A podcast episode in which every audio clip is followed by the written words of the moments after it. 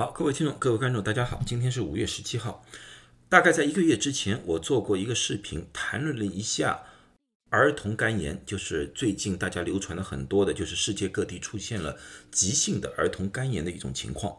当时呢，我根据那时候的数据给了一定的假设啊，同时呢，也分析了一下新冠可能或者不可能对儿童肝炎造成的影响。啊，今天呢，我进行进行进一步的更新。为什么我今天会作为更新呢？因为这个问题呢，并不是我觉得现在更新是一个好时间，而是呢，很多网友在问我这个问题：为什么他们会一下子对这个感到非常有兴趣呢？这个最主要是我们非常著名的啊，环球网就是环球日报、环球网里面登了一篇文章啊，他在五月十五号发表的那篇文章。它的来源呢，来源于彭博新闻。这篇文章呢，被很多网一站给传播了，大大部分都是中文网站。它里面就说了，不明原因儿童急性肝炎最新发现。OK，记住，他们用的词是发现。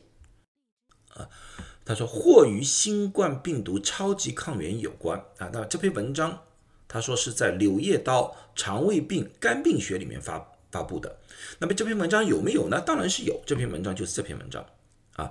但是我再三强调，在国内翻译的时候，用词必须要恰当，要不然引起不必要的恐慌。因为这篇文章在标题上面很明确的写了，它并不是发现，不是 discover，它是 investigate。investigate 的意思就是调查、研究的意思。啊，如果你看整篇文章的摘要，你就可以很明确的发现，他们只是提出了一个假设，而不是一个发现。这个两者之间有很大的区别。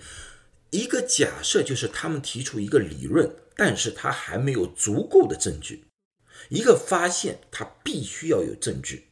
那么我是不是？乱说呢？他这篇文章是这样子，我把它翻译成中文，他是这样子的：他说，英国百分之十八和百分之案例里面，他是发现了新冠感染，并不是高比例啊。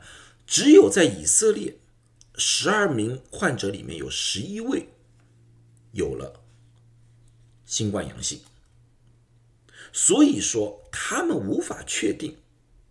这个是不是直接和新冠的感染有关？但是他们假想啊，假设是和新冠有关系。由于新冠感染，人体里面超产生出了一种叫超级抗原。由于这个超级抗原，当这个患者接触到其他病毒的时候，人体产生了一种过激反应。啊，这个情况在于。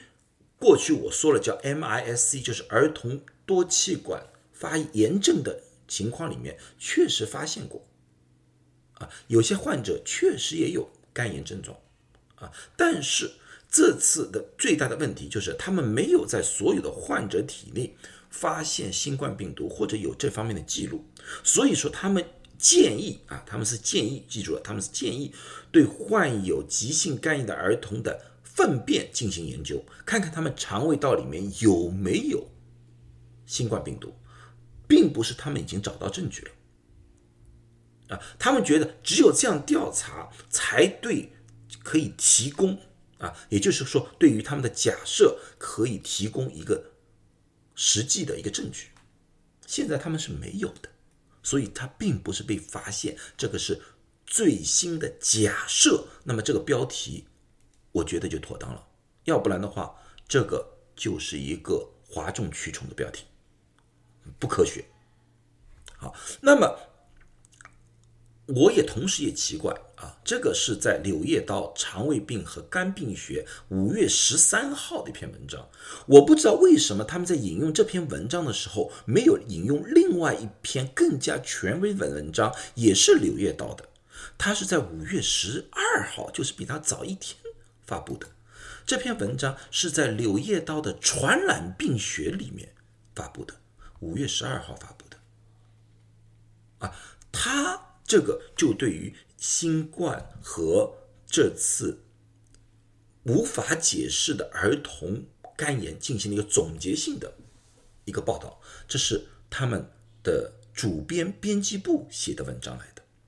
啊，他们说，全世界到五月三号为止，一共有三百多例。其实今天我看了一下，现在大概四百多例，四百九十例左右啊，出现了急性肝炎，里面有很多的孩子需要肝移植，所以的比例是很高的。现在原因是原因不明啊，但是现在这个腺病毒是调查的主要焦点在这个里面，他们有几种假设，他们说了，在医学界有几种假设，并没有定论。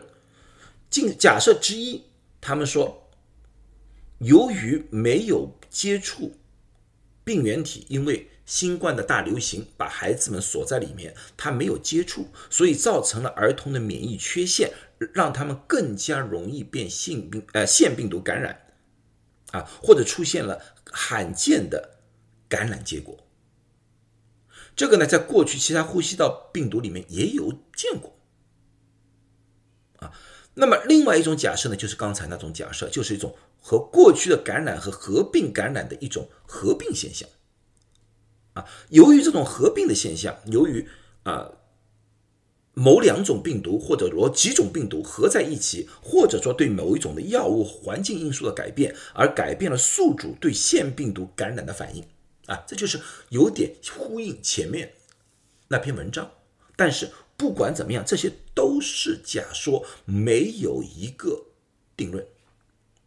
现在怀疑的最主要的一个。点就是腺病毒里面叫四十一亚型，为什么呢？因为他们在大部分的患者体内发现了这个是四十一亚型啊，但是还是这句话，不是定论。为什么不是定论？因为腺病毒感染是一个常见现象，被四十一号亚型感染也是一种常见现象。为什么其他孩子没有，而这批孩子有？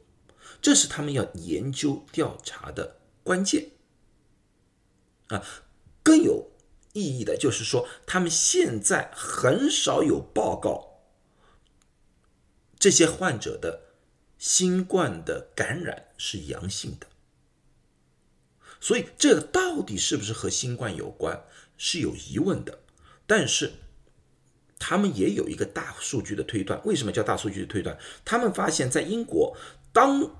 新冠案例下降的时候，肝炎的病例也下降，所以说这两者之间可能是有一些关联，但是是不是像刚才那篇文章说是发现了啊？这里面的联系确实没有被发现，现在全部在医学上只是假设，还在研究当中啊。但是基本上可以发现，就是这些孩子大部分都是没有打过疫苗的。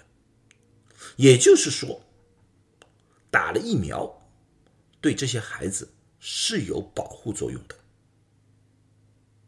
啊，好，那么今天就讲到这里。希望我的视频解决了一些人的一些疑问。我还是呼吁国内的中文的媒体在翻译一些医学报告的时候，尽量用词严谨一点，不要引起不必要的恐慌。谢谢大家。